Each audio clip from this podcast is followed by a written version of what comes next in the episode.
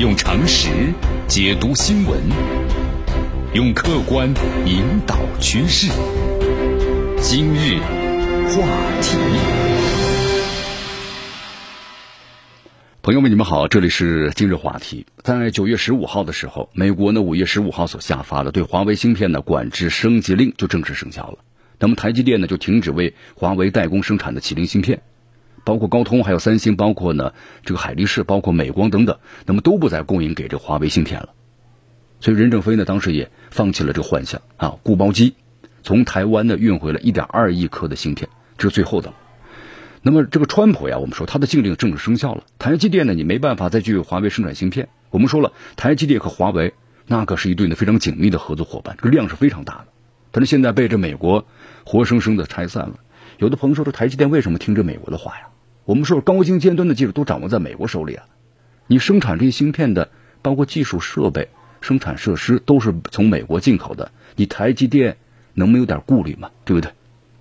我们说了，任正非啊，他是起于呢威势，一路呢跌跌撞撞养成了现在的华为，但是在暮年的时候呢，还遭遇到了致命的一击。那么相对于这个台积电的创始人呢，张忠谋，他的命啊，确实是感觉的有点差了。在二零一八年的时候，台积电的创始人呢张忠谋就拜访了深圳华为的总部。这平日里啊，就是穿着呢很随的任正非，特意的换上了西装，显得特别要正式一些。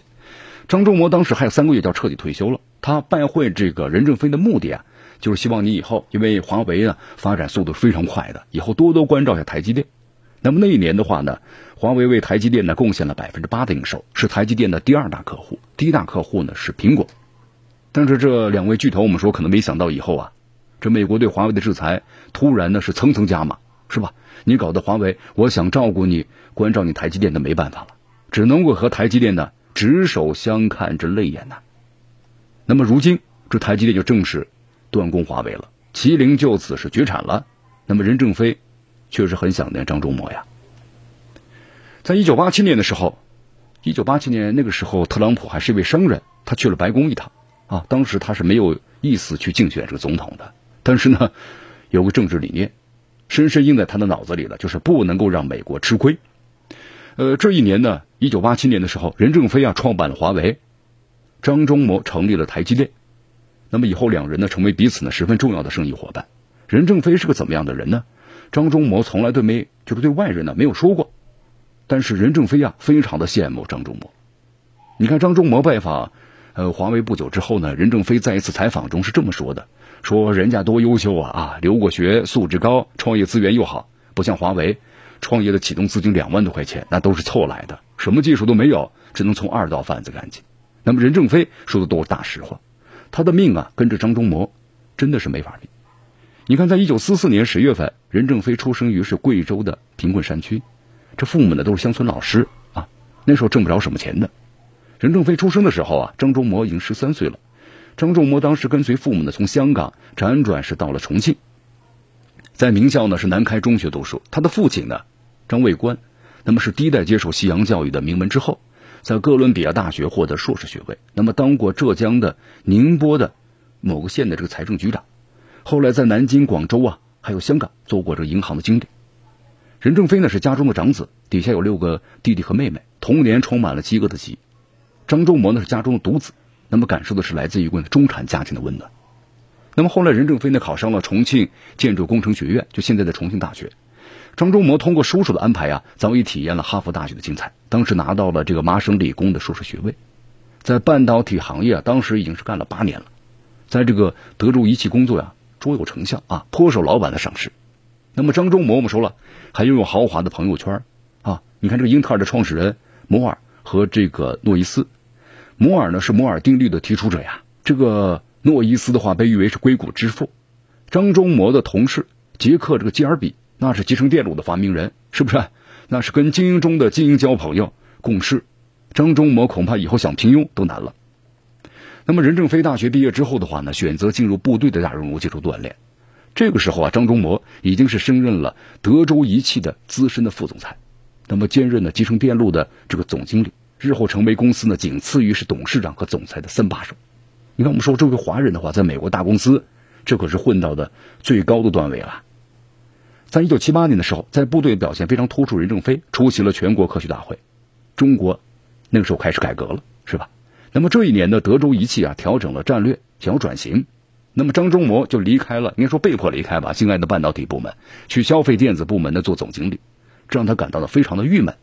离开了自己这个心爱的地方，总是干的不顺利，所以说呢，五年之后，张忠谋辞职了。那么在那一年的话，任正非呢转业到了深圳。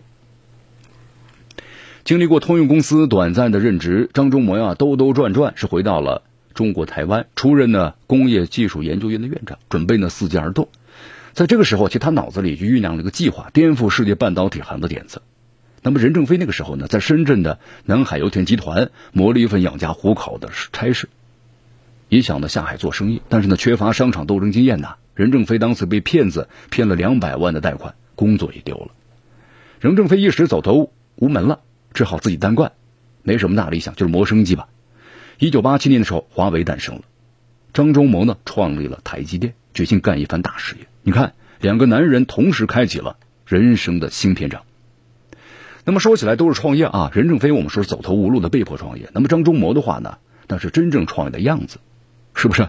你看张忠谋当时有国际资本呐，那么成立台积电一出手就二点二亿的美元，是不是？任正非手上那是多少钱呢？转业费三千块，东拼西凑二点一万元注册了一家公司，二点二亿的美元，二点一万的人民币，几万倍的差距。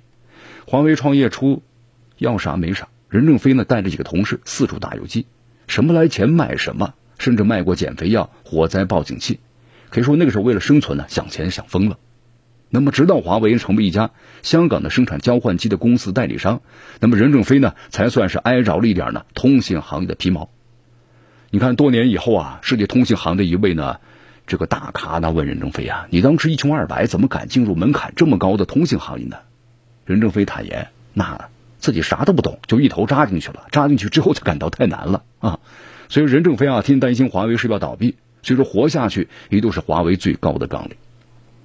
那么张忠谋呢，则开创了前无古人的晶圆代工的模式，他认为这是半导体产业啊一个新的创新。那么当时半导体技术呢门槛是很高的，公司之间呢害怕竞争对手窃取技术，所以从芯片的设计、包括制造、封装、验证都是公司内部的进行的。那么其弊端呢就是基础设施重复建设，导致芯片的成本呢居高不下。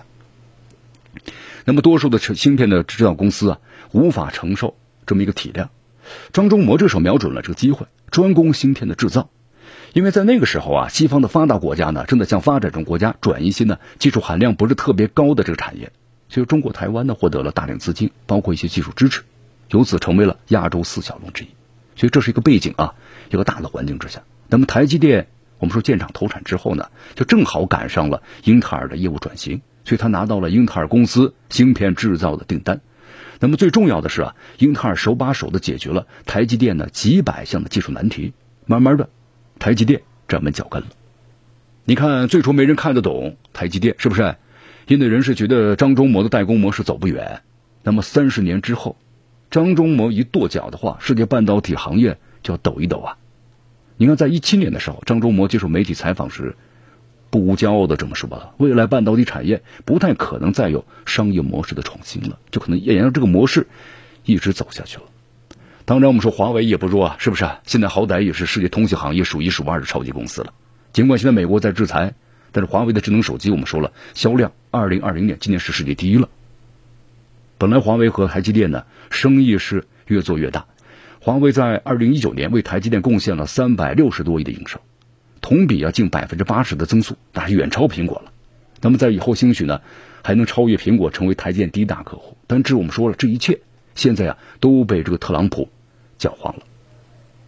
尽管起步晚，条件又不好，但是任正非呢实现了中老年的逆袭呀。华为的崛起在中国或者世界商业史上绝对值得书写一笔。那么到底是任正非的命比张忠谋差一点儿，本该是现在享受的辉煌人生安度晚年了，但是华为呢却遭到了不测，是吧？一把年纪的任正非心又揪起来了，不得不再次的蜀山，力挽狂澜。尽管已经有这个计划隐退了。但是和张忠谋见面之后不久啊，任正非很快卸任了华为副董事长一职，由孟晚舟担任。当了十九年董事长的孙亚芳一同卸任了。那么华为从此开始实行的叫什么轮值董事长的制度，台积电呢则是双手掌制。那么从职务上来看的话呢，任正非退休了，或者说只是华为的这个幕后操作而已，具体业务帮不上什么忙。实际上，任正非扮演着华为的定海神针，是华为近二十万员工的精神支柱，是吧？孟晚舟出事之后，华为上下呢人心惶惶的，一向不张扬的任正非被迫呢是频频的受访。那么，第一，消除西方媒体的刻板印象；第二，给客户传达信心；第三呢，最重要了，稳住军心。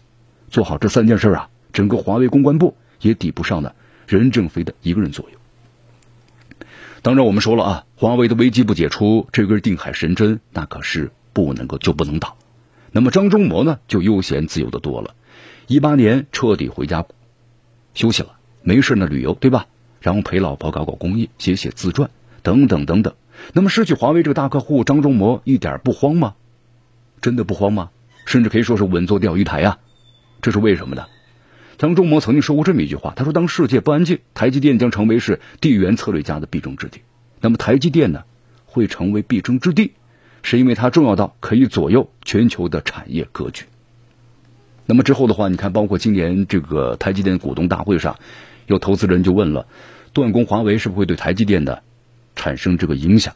其实，台积电的董事长啊刘德英说了，希望这件事呢不要发生。那么如果真的没有海思的订单，其他客户啊都会抢着补上空缺的产能，啊，其实这个刘德英没说大话，在高端芯片的话，台积电处于绝对的卖方地位，排着队给台积电送钱，对吧？一个接一个。如果禁令解除，华为想要重新排上台积电订单，不知道什么时候了。